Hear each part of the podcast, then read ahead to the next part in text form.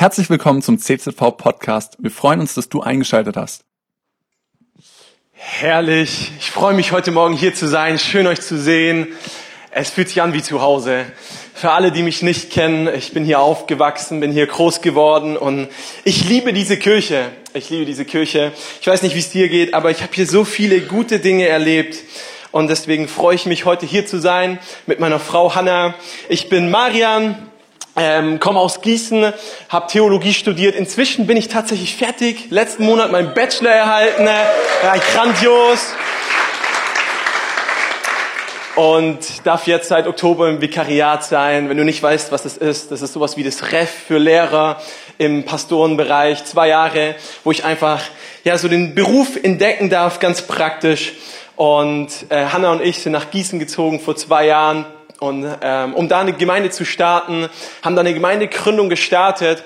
Und ich freue mich so, weil ich bin heute gekommen, um Danke zu sagen, ja, weil erstens Danke, dass ich heute hier sein darf. Und zweitens, danke für die ganze Unterstützung, für die Gebete und alles, was da zusammengekommen ist. Weil ohne euch wäre es nicht möglich geworden. Weil erstens, das war meine Ausbildungsschmiede hier in der Church. Und zweitens, ihr habt uns finanziell so unterstützt, so viel gegeben und so viel dafür gebetet.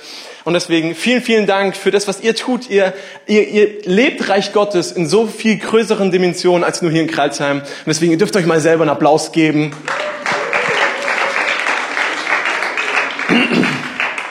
Und es passiert so viel. Wir sind in Gießen mittlerweile echt richtig gut gewachsen auch. Ich freue mich tierisch. Aber es geht nicht um Zahlen, sondern es geht um Geschichten. Und es, es ist so genial. Vor eineinhalb Jahren kam eine Lady bei uns in die Church an, gar kein christlicher Background. Inzwischen hat sie sich bekehrt, äh, ziemlich schnell sogar. Und ich durfte sie vor ein paar Monaten taufen. Und ich weiß nicht, vielleicht habt ihr es mitbekommen. Wir haben als Liebe in Aktion so ein Go-Project gestartet.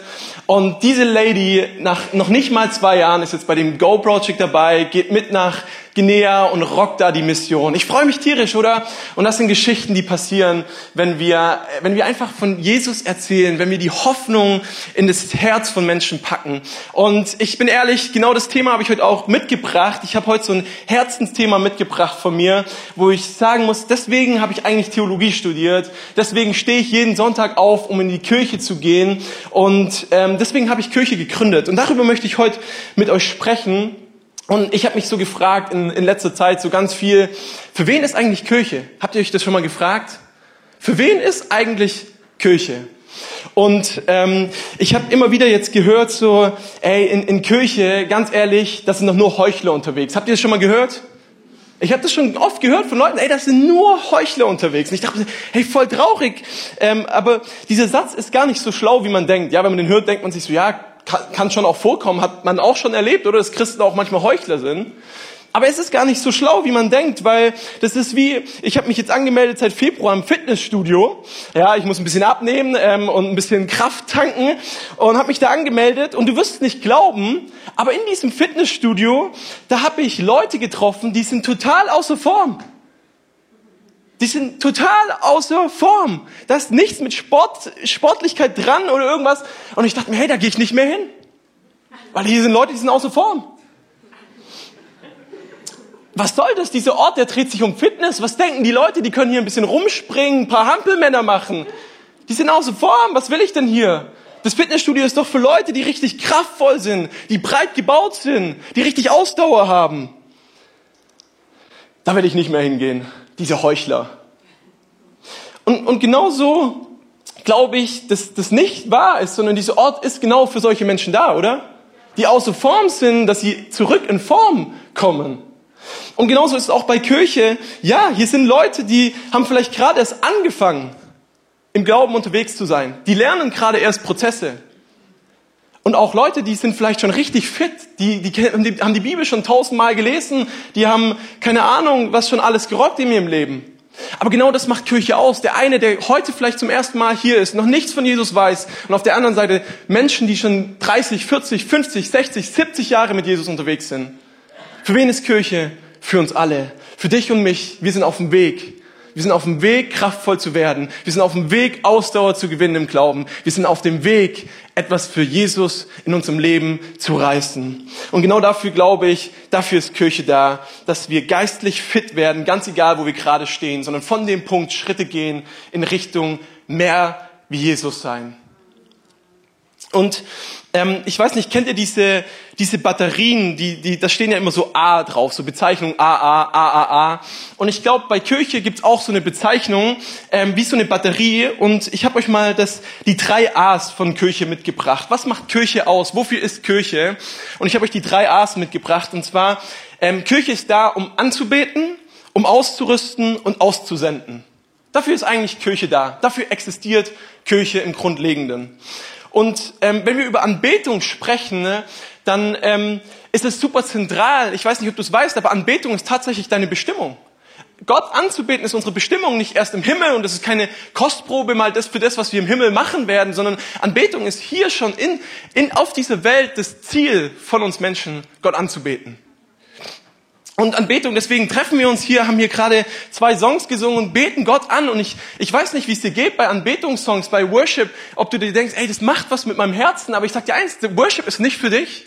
Es ist nicht dafür da, dass du dich gut fühlst, sondern Anbetung ist dafür da, dass wir Gott groß machen, weil er ist König der Könige. Er ist Herrscher, er ist Schöpfer über diese, diese Welt. Deswegen beten wir Gott an und ja, es passiert was mit deinem Herzen, aber das ist nicht das Zentrum, darum geht's nicht. Weil Gott schreibt, ey, im Lobpreis meines Volkes, da will ich wohnen. Und natürlich macht es was, wenn Gott hier mitten unter uns ist mit deinem Herzen. Aber es ist nicht für dich, sondern es ist immer für Gott. Das zweite ist Ausrüstung und ähm, über Ausrüstung können wir viel nachlesen, aber ähm, Gemeinde ist ein Ort der Ausrüstung, wo wir zugerüstet werden, wo wir Glauben entdecken, wo wir Schritte gehen und immer mehr von Jesus also lernen und auch dem nachleben, wie er gelebt hat. Und da gibt's so in Epheser 4, ihr könnt es nachlesen, ähm, 11 bis 12, gibt so den fünffältigen Dienst. Und ich habe das jetzt letztens gelesen und ich fand es so spannend, weil da steht drin, was es alles gibt. Es gibt die Pastoren, die Hirten, die Lehrer, die Apostel. Und dann steht drin, für was es die gibt. Jeder Gemeinde ist es gegeben, für was gibt's die? Und da steht nicht drin, die sind da, die Pastoren sind dafür da, dich zu unterhalten. Die sind nicht dafür da, dir eine lustige, gute Predigt zu bringen. Die sind nicht dafür da, um irgendwie rhetorisch fit zu sein und inspirierend zu sein, sondern Pastoren sind dafür da, um dich auszurüsten. Um dich auszurüsten in deinem Glaubensleben. Und jetzt ist die Frage, wozu auszurüsten? Für unseren Dienst für unseren Dienst. Das heißt, jeder von uns hat einen Dienst. Jeder von uns hat einen Dienst von Gott bekommen. Und darüber möchte ich heute sprechen. Und das ist das letzte Aussendung. Aussendung von Gemeinde. Weil ich glaube, mit den ersten zwei haben wir gar nicht so unsere Probleme als Gemeinde, oder? Anbetung, das ist Hammer, das fühlen wir, das lieben wir. Ausrüsten zu lassen, hierher zu kommen, bisschen berieseln zu lassen, gute Predigten zu hören, das können wir auch. Aber rauszugehen, das ist was für Missionare. Das ist was für die anderen, das ist für die Evangelisten. Nein, nein, nein, sondern für uns alle. Und ich glaube, da fallen wir ganz oft von, der, von dem Pferd runter und, und wir denken uns, ey, das soll jemand anderes machen. Aber ich glaube, dass Aussendung das Zentrale ist, ähm, was Gott für dein Leben hat.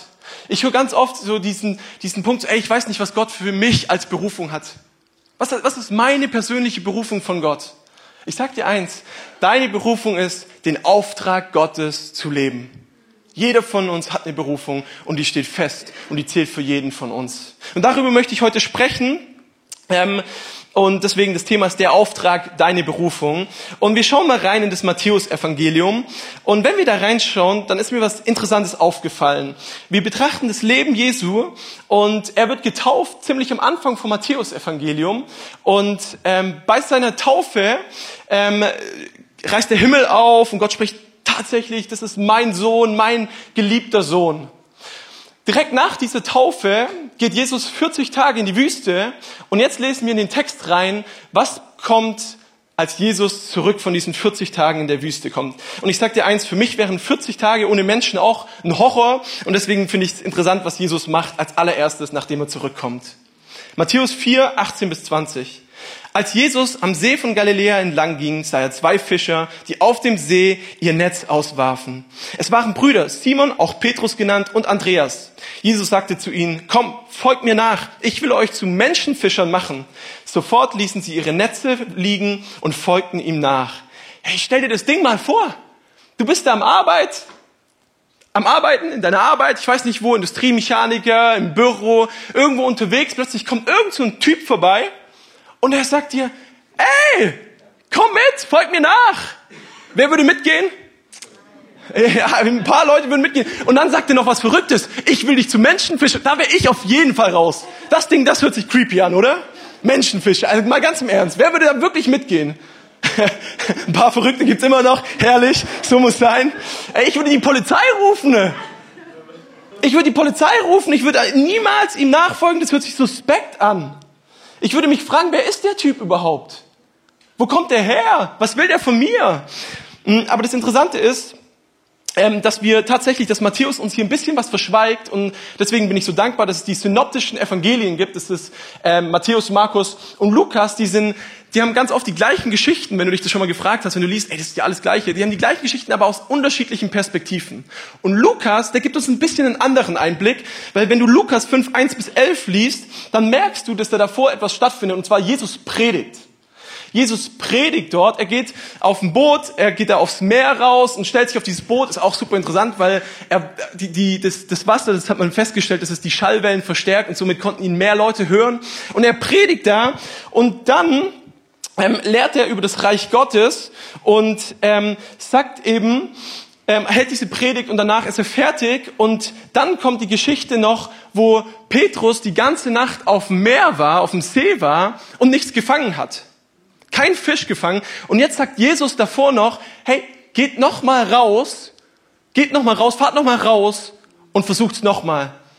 Und jetzt finde ich es richtig spannend, weil wenn wir uns das anschauen, dann, dann ist es interessant, weil Petrus, er war Fischer und er wusste, ganz ehrlich, das macht gar keinen Sinn, jetzt rauszufahren.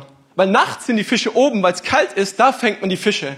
Aber es macht keinen Sinn, jetzt rauszugehen, am Morgen, am Mittag, weil da sind keine Fische oben.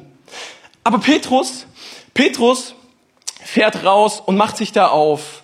Und ich finde es super spannend, weil ähm, ich glaube, uns geht's ganz oft genau so, dass Jesus Dinge sagt und wir sagen uns, ey, das macht gar keinen Sinn. Das macht gar keinen Sinn, was Jesus da sagt. Und jetzt ist die Frage, wie reagieren wir? Reagieren wir wie Petrus und folgen dem nach? Oder reagieren wir, wie wir Menschen oft reagieren und sagen, ey, wer bist du? Ja, du hast gerade eine gute Predigt gehalten, aber ich weiß genau, was ich tue. Ich weiß es besser als du. Ich mache das schon mein Leben lang. Ich bin als Fischer aufgewachsen. Ich weiß, dass man nachts die Fische fängt.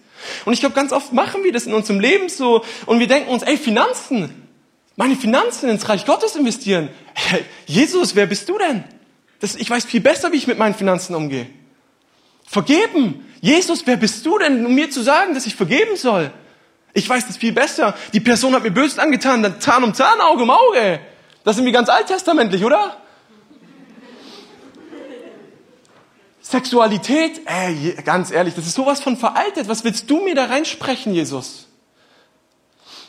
Und wisst ihr, was das Spannende ist?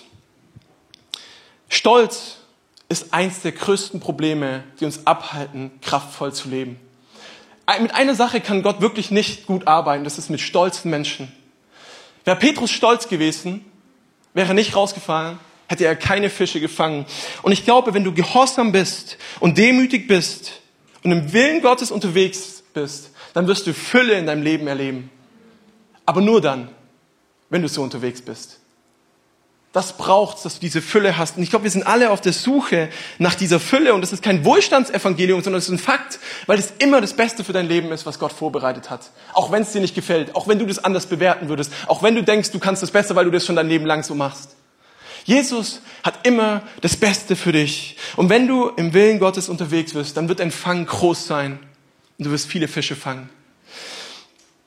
Und ich, ich komme zurück zu meinem Skript auch so ein bisschen. Ähm, und ich finde es super spannend, weil ähm, Jesus spricht hier und jetzt verstehen wir das vielleicht mehr, weil Petrus erlebt eben genau das, dass er jetzt rausgefahren ist und er fängt eben diese viele Fische und jetzt kommt er zurück und jetzt kommen wir eigentlich erst zu der Stelle, wo Jesus sagt, folgt mir nach. Ich will euch zu Menschenfischern. Und ganz ehrlich, mit diesem Kontext, mit diesem Background, da wäre ich schon eher dabei. Wenn jemand richtig gut predigen kann und danach noch so ein geniales Wunder passiert, dann wäre ich auch dabei, oder? Und deswegen finde ich es cool, da auch den Einblick von Lukas zu bekommen. Und ähm, dann steht in Matthäus 4 eben, kommt, folgt mir nach, ich will euch zu Menschenfischern machen. Und ich weiß nicht, was du denkst, was Jesus aus dir machen will. Einen sozialeren Menschen, einen netteren Menschen, einen besseren Menschen vielleicht? Ich weiß nicht, was du dir darunter vorstellst, aber das hat Jesus nie gesagt. Sondern Jesus hat gesagt, ich werde aus dir einen Menschenfischer machen. Einen Menschenfischer machen. Und er will das aus dir machen. Und das finde ich so eine Ermutigung. Wir denken immer, wir müssen es aus unserer Kraft machen, aus dem, was wir können, wo wir dran sind. Aber darum geht's nicht, sondern wir machen das, weil Jesus das aus uns machen möchte. Er will uns beistehen, er will bei uns sein. Er hat etwas Gutes für uns vorbereitet. Und Menschenfische, was bedeutet es? Und das finden wir jetzt gemeinsam raus. Und dazu springen wir mal ein bisschen weiter. Gerade wann wir am Anfang von Jesus leben, seine, seine erste Tat so nach der Taufe, nach der Wüstenwanderung, beruft der Menschen und sagt, ich will euch zum Menschenfischer machen. Und jetzt springen wir mal ganz ans Ende von Matthäus Evangelium. Ähm, und, und da lesen wir auch was Spannendes. Jesus ist schon gestorben, er ist nach drei Tagen auferstanden und dann erscheint er seinen Jüngern.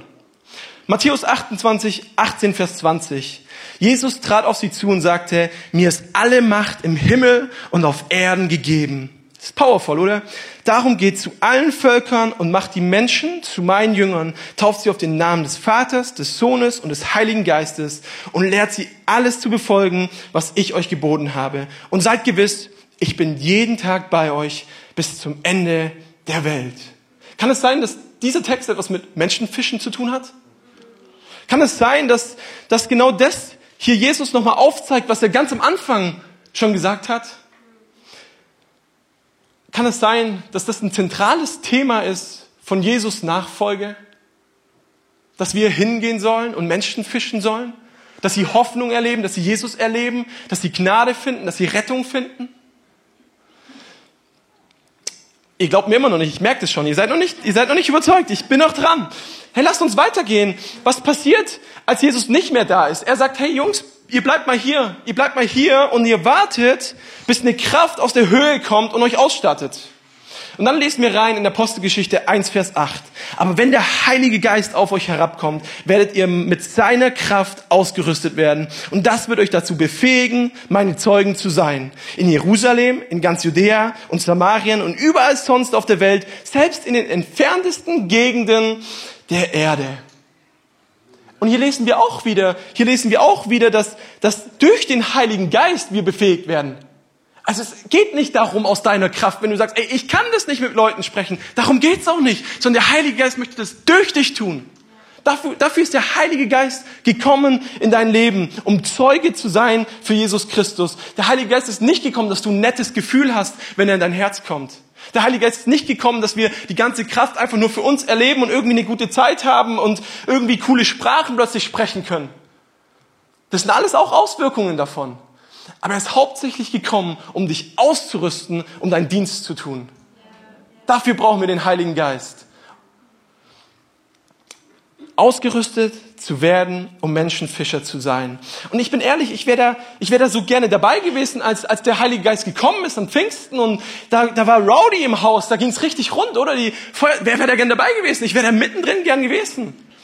Aber auch da schon finde ich so spannend. Wir denken immer, ja, das war so ein kraftvoller Moment für die Jünger, aber auch schon da hat man gemerkt, was das, der Herzschlag vom Heiligen Geist ist, weil plötzlich sind da Leute, weil das ein jüdisches Fest war, die, in, die dort äh, zusammenkamen und, und plötzlich haben sie ihre Sprache gehört von den Jüngern.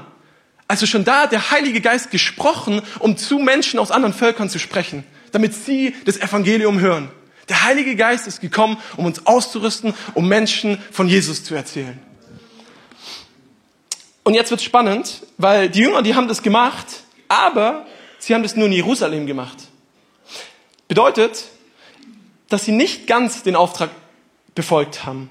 Und jetzt kommt eine Antwort Gottes, die ich super spannend finde weil es nur in Jerusalem passiert ist. Wir springen weiter. Apostelgeschichte 8, Vers 1. Gerade waren wir bei Apostelgeschichte 1, Vers 8. Jetzt springen wir zu 8, Vers 1. Saulus aber war mit dieser Hinrichtung voll und ganz einverstanden. Da wurde gerade jemand gesteinigt. Noch am selben Tag brachte, brach über die Gemeinde in Jerusalem eine schwere Verfolgung herein. Alle, die an Jesus glaubten, flohen und zerstreuten sich über das ganze Gebiet von Judäa, Samarien. Nur die Apostel blieben in Jerusalem zurück. Die Antwort, dass Apostelgeschichte, der Auftrag von 1, Vers 8 nicht passiert, ist 8, Vers 1. Das kannst du dir merken. Jesus ist es sowas von wichtig, sowas von zentral, dass wir rausgehen, dass es sogar Leiden schafft, damit die Jünger sich verstreuen und ihren Auftrag zu leben. So eine Leidenschaft hat Gott für die Menschen, dass er sogar bereit ist, Leiden zu schaffen, damit der Auftrag gelebt wird. So verliebt ist Gott mit den Menschen. Es dreht sich nicht darum, dass wir eine gute Zeit haben nur. Ja, gehört dazu. Es geht nicht darum, dass wir einfach nur zusammenkommen und Kumbaya mal Lord singen. Sondern es geht darum, dass wir auch rausgehen und das Evangelium an den Mann, an die Frau bringen. Weil das sind so viele Menschen, die hoffnungslos sind, die keinen Frieden finden, die ein Loch im Herzen haben. Und wir wissen die beste Antwort darauf, Jesus, weil das die beste Botschaft der Welt ist. Das ist die gute Nachricht. Und Gott, schon nur der Name Jesus, wenn du dir den anschaust, bedeutet, Gott rettet. Da merkst du den Herzschlag, der ist zentral von Gott. Es geht darum, dass Gott Menschen retten will. Dafür ist er gekommen. Dafür hat er alles gegeben.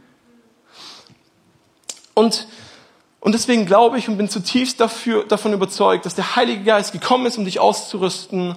Und Nachfolge bedeutet, Zeuge zu sein, Menschen zu lieben und ihnen Jesus zu bringen. Das Beste, was du erlebt hast, deinen Mitmenschen zu geben. Wenn Jesus wirklich das Beste ist, was dir in deinem Leben passiert ist, warum gibst du es nicht den Menschen um dich herum? Wenn Jesus wirklich Heilung in dein Leben gebracht hat, warum bringst du es nicht zu den Kranken? Hey, wenn die Nebensache zur Hauptsache wird, wird die Hauptsache zur Nebensache. Und deswegen lasst uns schauen, dass die Hauptsache immer im Zentrum bleibt. Jesus und sein Auftrag, den er uns gegeben hat. Ich glaube, dann werden wir eine kraftvolle Kirche sein, die richtig viel noch rocken wird hier in Deutschland. Bonhoeffer schreibt es so, die Kirche ist nur dann eine Kirche, wenn sie für andere Menschen da ist. Kirche ist nicht dann Kirche, wenn wir uns hier alle nett versammeln als das heilige Volk Gottes und hier eine gute Zeit haben, sondern Kirche ist dann Kirche, wenn sie für andere Menschen da ist, die hereinkommen, die dazukommen, die von Jesus erfahren. Hey, wenn wir uns als Kirche nur um uns selbst drehen, ich sag dir eins, was passiert? Wir drehen uns so tief in den Boden rein, dass man irgendwann nicht mehr sichtbar ist. Und Jesus sagt nicht, wir sollen uns tief in den Boden kramen, sondern er sagt, wir sollen Licht am Berg sein, wo die Menschen sehen und hinkommen können und Hoffnung finden können. Ich glaube, ich glaub, diesen Auftrag, von diesem Auftrag müssen wir alle immer wieder neu angesteckt werden, weil, weil es fällt uns so leicht, das zu vergessen. Es fällt uns so leicht, in, uns um, in unserem Alltag, in unserem Trott einfach nur irgendwie da zu beschäftigen und irgendwie das einfach nur für uns anzunehmen. Und ich glaube, das ist das Schwerste und das Wichtigste, dass wir immer wieder neu angesteckt werden, immer wieder neu dieses Feuer haben, immer wieder neu diese Leidenschaft haben und sagen, ich will rausgehen. Ich will diese Welt verändern mit der Botschaft von Jesus Christus.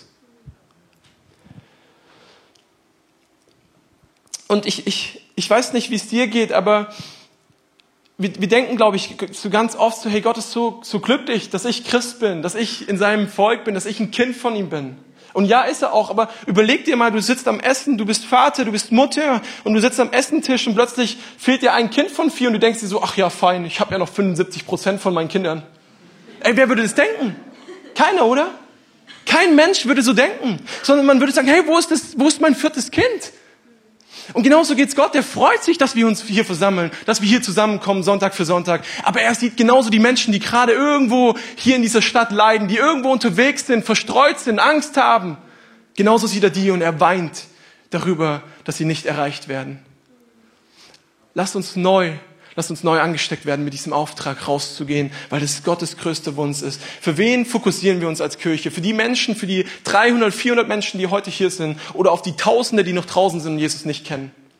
Und ich glaube, Kirche sollte sich darum drehen, nach außen gerichtet sein. Wir denken Kirche immer von außen. Wie können wir mehr Menschen hier reinbekommen? Und darum geht es nicht um irgendwie Hauptsache mehr Zahlen, sondern hinter jeder Zahl steckt ein Menschenleben. Hinter jeder Zahl steckt ein Herz, das Jesus kennenlernt. Und, und wisst ihr, wir kennen alle diese, diese drei Gleichnisse. Wenn du sie nicht kennst, Lukas 15 kannst du die nachlesen. Super spannende Gleichnisse. Im ersten Gleichnis geht das Schaf verloren, 99 bleiben zurück und der Hirte sagt, ey, ich gehe diesem einen Schaf nach. Er findet es, er holt es zurück zur Herde und dann steht drin, das Party bei Fati. Dann kommt die zweite Geschichte und eine Frau verliert eine Münze und sie sucht überall und genau dasselbe Spiel. Sie findet die Münze und dann ist Party bei Fati. Dann kommt das dritte Gleichnis, zwei Brüder Der eine Bruder sagt, ich will meinen Anteil von meinem Erbe haben und ich will rausgehen, ich will Spaß haben, ich will Befriedigung suchen. Er geht raus und jetzt bleiben wir da ganz oft stehen und denken uns, ey, ich habe mich gefragt bei dieser Geschichte, wer wäre eigentlich verantwortlich gewesen, den Bruder aufzuhalten und ihm nachzugehen? Und ich dachte mir, eigentlich ist doch der Bruder dafür verantwortlich, der noch da ist, oder? Aber er ist so beschäftigt, mit Leistung zu bringen, mit irgendwelchen Diensten zu tun, dass er vergessen hat, um was es geht, um seinen Bruder heimzuholen. Und ich glaube, genauso ticken wir auch ganz oft als Kirche. Wir sind so beschäftigt, damit hier unseren Dienst zu tun, so beschäftigt mit den Dingen, was im Alltag los sind, dass wir vergessen, unsere Brüder und Schwestern zurückzuholen zu dem liebenden Vater, der gute Dinge vorbereitet hat. Und ich will uns ermutigen, ähm, Jesus ähnlicher zu werden. Und Jesus Herzschlag ist, Menschen zu retten. Und was bedeutet es, Jesus ähnlicher zu werden, dass du siehst, dass Not und Leid im Leben von anderen Menschen ist und dass du hingehst und dass du nicht, du kannst nicht messen, ob du Jesus ähnlicher bist anhand von wie viel Bibelzitate du auf Instagram postest, für die Älteren, wie viel du auf dem Auto hinten gegeben hast oder auf deinem Kühlschrank, wenn du noch älter bist. Daran kannst du nicht messen, ob du Jesus ähnlicher bist. Du kannst es nicht daran messen, wie viel ob du weißt, wie viele Bücher in der Bibel sind, wie viele Kapitel die Offenbarung hat, wie viele Bibelvers du auswendig kannst, wie viel du betest, sondern du kannst es daran messen, ob du Jesus ähnlicher bist, wenn du ein Herz für die Verlorenen hast. Jesus ist zutiefst bewegt, weil Menschen in Angst leben, in Zerstreuung leben. Sind wir auch bewegt davon? Sind wir bewegt von den Menschen, die kaputt sind? Oder gehen wir vorbei und sagen, hey, ist nicht mein Business? Und ich, ich weiß nicht, wie es dir geht bei den ganzen, aber Opa ist heute auch hier, mein Opa ist auch hier, ähm, sitzt hier in den Reihen und mein Opa ist mir ein Riesenvorbild in dem Ganzen. Warum? Weil wenn du mit Opa unterwegs bist, du bist in der Stadt unterwegs und du holst nur kurz dein Handy raus und schaust kurz auf die Uhr und plötzlich Opa ist weg und er ist in irgendeinem Gespräch mit irgendjemandem und redet über Jesus. Hey, das ist der Hammer. Und ich glaube, das dürfen wir lernen. Und ich weiß, nicht jeder tickt so, jeder hat eine andere Persönlichkeit, aber ich will uns ermutigen. Vielleicht bist du nicht der Typ, der rausgeht und auf der Straße irgendjemand anquatscht, aber vielleicht bist du der Typ, der in der Familie ein Zeugnis sein kann. Da, wo du unterwegs bist, in deiner Arbeit, in der Uni, in der Schule und da ein Licht sein kannst und von Jesus bezeugen kannst. Und ich dachte mir, ich pack das Ganze nochmal richtig praktisch zusammen. Ähm, in Matthäus 13, Vers 33 erzählt Jesus ein spannendes Gleichnis. Mit dem Himmelreich ist es wie mit dem Sauerteig. Eine Frau nimmt eine Handvoll davon, mengt ihn unter, eine, unter einen halben Sack Mehl und am Ende ist die ganze Masse durchsäuert. Super kurzes Gleichnis, aber super powerful. Und ähm, ich bin ehrlich, ich, ich liebe Pizza von ganzem Herzen. Pizza ist meine größte Leidenschaft. Mein Rekord ist acht Pizzen an acht Tagen, ja, hintereinander.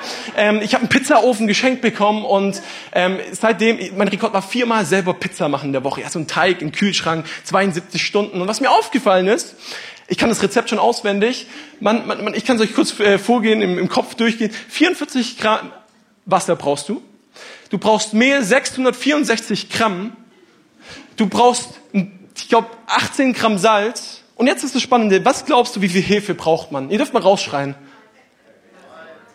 Ja, ein Gramm Hefe. Ein Gramm Hefe auf fast einen halben Kilo Mehl, ein bisschen mehr als einen halben Kilo Mehl. Ist es nicht verrückt, wie kraftvoll Hefe ist? Und ich dachte mir, hey, um, das, um die Predigt ganz praktisch zu machen, ich glaube, wir dürfen ganz viel von Hefe lernen. Ich bin verliebt in Hefe. Und deswegen, mein erster, mein erster, ich, ich habe acht knackige Eigenschaften über Hefe mitgebracht für dich, okay? Wir gehen die ganz schnell durch. Und zwar, eins, Hefe ist unscheinbar. Ey, keiner geht in, in, in den Kaufland und denkt, boah, Hefe! Richtig cool! Ich liebe Hefe. Keiner sagt, Hefe ist meine Lieblingsfarbe. Ey, Hefe kostet 15 Cent. Keiner, keiner, keiner denkt sich so, ich brauche Hefe in meinem Leben, sondern nur wenn du backen willst oder irgendwas kochen willst, dann benutzt du Hefe. Aber Hefe ist kraftvoll. Aber Hefe ist kraftvoll. Und darüber wollen wir sprechen. Zwei, Hefe ist kleiner als der Teig. Interessant, so, wenn ich mir vorstelle, man legt die zwei Sachen nebeneinander, so 600 Gramm Mehl und ein Gramm Hefe, dann stelle ich mir da so ein Gespräch vor, wie das Mehl sagt, ey, Hefe, was willst du denn hier? Was willst du denn schon anrichten? Du bist ja ein Witz. Du bist ja so klein und lächerlich. Und es erinnert mich so oft an uns, an mich selber. Wo ich unterwegs bin und manchmal sehen wir so richtig schwach und klein aus, oder? Manchmal denken wir uns echt so viele, die nicht mit Jesus unterwegs sind, was soll ich schon ausrichten da in dem Ganzen? Was soll ich schon tun? Ich bin so schwach. Aber weißt du was? Jesus sagt, ich bin in den Schwachen stark. Ich bin in den Schwachen stark und ich kann etwas aus deinem Leben tun. Und, und wir denken so oft so klein von uns, aber ich glaube, Gott kann so viel Großes durch dein Leben bewirken, wenn du ihn zulässt, etwas zu tun. Deswegen will ich dich ermutigen, da reinzugehen und zu sagen, hey Gott, was möchtest du tun? Nicht auf deine Begrenzung schauen, nicht auf das, was du denkst, was du tun kannst, sondern was kann Gott durch dich tun, weil das macht einen riesen Unterschied. David gegen Goliath. Ey, der Typ, der war viel kleiner. Natürlich war der schwächer. Natürlich hätte er es nicht geschafft, aber durch Gottes Kraft konnte er den Typ umfetzen. Und genauso ist es auch mit uns. Hilfe geht im Wasser auf, mein dritter Punkt. Und ich glaube, wir gehen im Wort Gottes auf. So das Wort Gottes ist unser Wasser, in dem wir aufgehen als Christen. Fang an, die Bibel zu lesen. Fang an zu schauen, was hat Gott in der Bibel geschrieben für dein Leben. Fang an, danach zu leben. Fang an, es zu studieren. Fang an, Predigen anzuhören. Fang an, Gott, Wort Gottes als Maßstab für dein Leben zu nehmen. Weil es ist das beste Rezept für dein Leben es ist so hilfreich für dein Leben. Da stehen so viele wichtige und Dinge ran. Und immer wieder kommen Leute zu mir, in, in, in Gießen auch, und fragen mich, hey Marian, was ist deine Meinung zu dem Thema?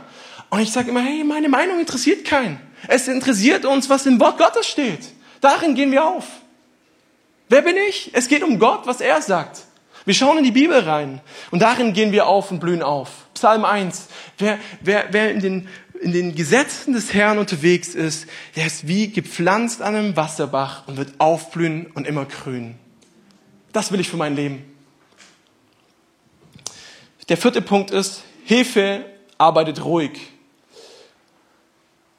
Und ich habe mir überlegt, ob ich diesen Punkt mit reinnehme, weil ich glaube, in Deutschland fallen wir eher von der Seite runter, dass wir zu ruhig sind. Aber was, damit, was ich damit meine, ist, Hefe arbeitet ruhig. Ich glaube nicht, dass das Ziel von uns ist, dass wir jetzt alle auf die Straßen gehen, unsere Weinkisten schnappen, draufstehen und schreien, ihr kommt alle in die Hölle.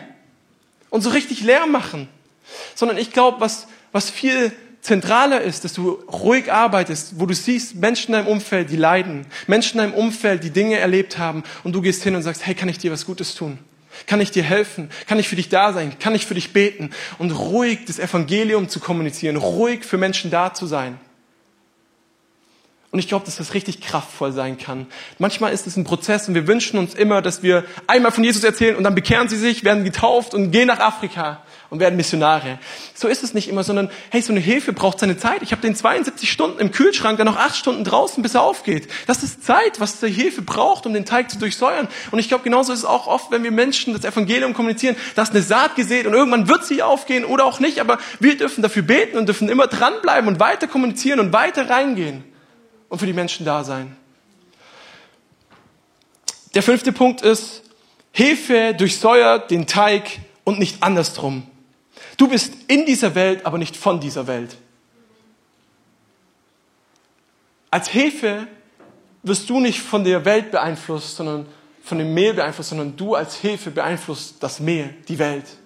Und ich will dich ermutigen, mach du einen Unterschied, wo du bist. Lass dich nicht so sehr beeinflussen, was gerade Trend ist, was gerade die Medien sagen oder sonstiges, sondern schau, was Gott sagt. Und beeinflusst so mit positiver Kultur, mit Himmelskultur andere Menschen. Hey, die himmlische Kultur ist so eine schöne Kultur. Die ist so schön. Und ich glaube, wir dürfen die reinbringen. Wir dürfen da unterwegs sein. Und der sechste Punkt ist, Hefe durchsäuert den ganzen Teig. Ja, das ist nicht nur ein Stück, sondern in deinem Leben, da wo du unterwegs bist, ob du in der Familie unterwegs bist, in der Schule, in der Arbeit, ob du beim Einkaufen bist, ganz egal wo, leb die Kultur des Himmels und kommuniziere das Evangelium. Sei unterwegs und sag, ich, ich will so eine Hefe sein. Der nächste Punkt ist sieben. Hefe hat eine klar erkennbare Auswirkung, oder? Ey, Hefe, das sieht man, da geht der Teig auf. Das macht etwas mit diesem Teig. Und ich glaube, wenn wir die Kultur vom Himmelreich leben, die Königreichskultur, dann erkennt man das auch von außen. Die Leute werden dein Leben anschauen und werden sagen, hey, dieser Typ, der lebt anders. Diese Lady, die lebt anders. Und ich glaube, genau das darf auch passieren mit unserem Leben, dass Leute sehen, da ist eine Auswirkung. Und ich bete nicht nur in deinem Leben dafür, sondern auch für uns als Kirche, dass da eine Auswirkung da ist, dass Menschen hier reinkommen und wirklich Rettung erleben, dass Menschen hier reinkommen und Heilung erleben dass Menschen hier reinkommen und die Kraft Gottes zu spüren bekommen. Dafür bete ich. Das ist mein Herz für die Gemeinde. Dass es ein kraftvoller Ort ist, wo Gott am Wirken ist. Wo Dinge passieren, die wir uns nicht vorstellen können, weil sie von Gott kommen. Acht, Hilfe ist nutzlos, wenn sie eingepackt bleibt. Ey, du kannst sie nicht verwenden, wenn sie eingepackt bleibt, sondern sie muss in den Teig. Und deswegen sind wir aufgerufen, in den Teig zu springen, in unser Umfeld zu springen, in unsere Arbeit zu springen und von Jesus zu erzählen. Hier sind wir eingepackt in der Kirche. Hier bringt es nicht viel. Aber wenn wir draußen sind, das Evangelium kommunizieren, das ist da, wo die Kraft sich entfaltet von der Hilfe, wo der Heilige Geist sagt, ich bin bei dir bis ans Ende der Zeit. Die Band darf schon mal nach vorne kommen und ich will dich ermutigen, sei doch einfach so eine Hilfe. Sei doch so eine Hilfe, die kraftvoll unterwegs ist. Sei jemand, der die Liebe Gottes in dein Umfeld bringt. Sei doch jemand, der Hoffnung in dein Umfeld bringt. Sei doch jemand, der wirklich einen Unterschied macht, der ein Licht ist. Lasst uns nicht die Person sein, die genauso mitlästern, die genauso hasserfüllte Reden schwingen, die genauso drauf sind wie die Welt, sondern lasst uns einen Unterschied machen in dieser Welt. Lasst uns das Evangelium ganz klar leben und sagen, Teig, wir sind sowas von ready. Wir kommen und wir werden den Teig durchsäuern. Mit dem herrlichen Evangelium, mit der herrlichen Botschaft Gottes. Und ich dachte mir, komm, lass uns mal die Augen schließen. Lass uns mal die Augen schließen, einfach schauen, was Gott vielleicht heute Morgen auch zu dir sprechen möchte, was er tun möchte in deinem Leben. Vielleicht ganz neu oder vielleicht wieder das Feuer anfla anflackern lassen und, und einfach, dass du neu angesteckt wirst mit diesem Auftrag. Und ich will dich fragen heute Morgen, wenn du hier bist und sagst, ja, eigentlich ist es bei mir wieder dran. Ich habe so sehr auf mich geschaut, dass ich etwas von Kirche bekomme, dass ich irgendwie hier glücklich bin, dass ich Spaß habe in der Kirche. Hauptsache meine Wünsche gehen in Erfüllung in, in dem Ganzen. Und du sagst, ich habe das vielleicht ein bisschen vernachlässigt, rauszugehen, den Auftrag zu leben. Und ich will dich heute Morgen fragen, willst du ganz neu angesteckt werden vor dem Auftrag. Und während alle Augen geschlossen sind, darfst du mutig sein, dass der Hand in den Himmel strecken und sagen, hier bin ich. Ich will mutig nach vorn gehen. Ich will ganz neu Gas geben und ich will den Auftrag leben. Hey, so viele Hände gehen hoch. Vielen Dank. Ihr seid so mutig. Noch mehr Hände gehen hoch. Hey, das ist so eine gute Entscheidung und sowas von zentral. Vielen Dank für die Hände. Ich bete für euch.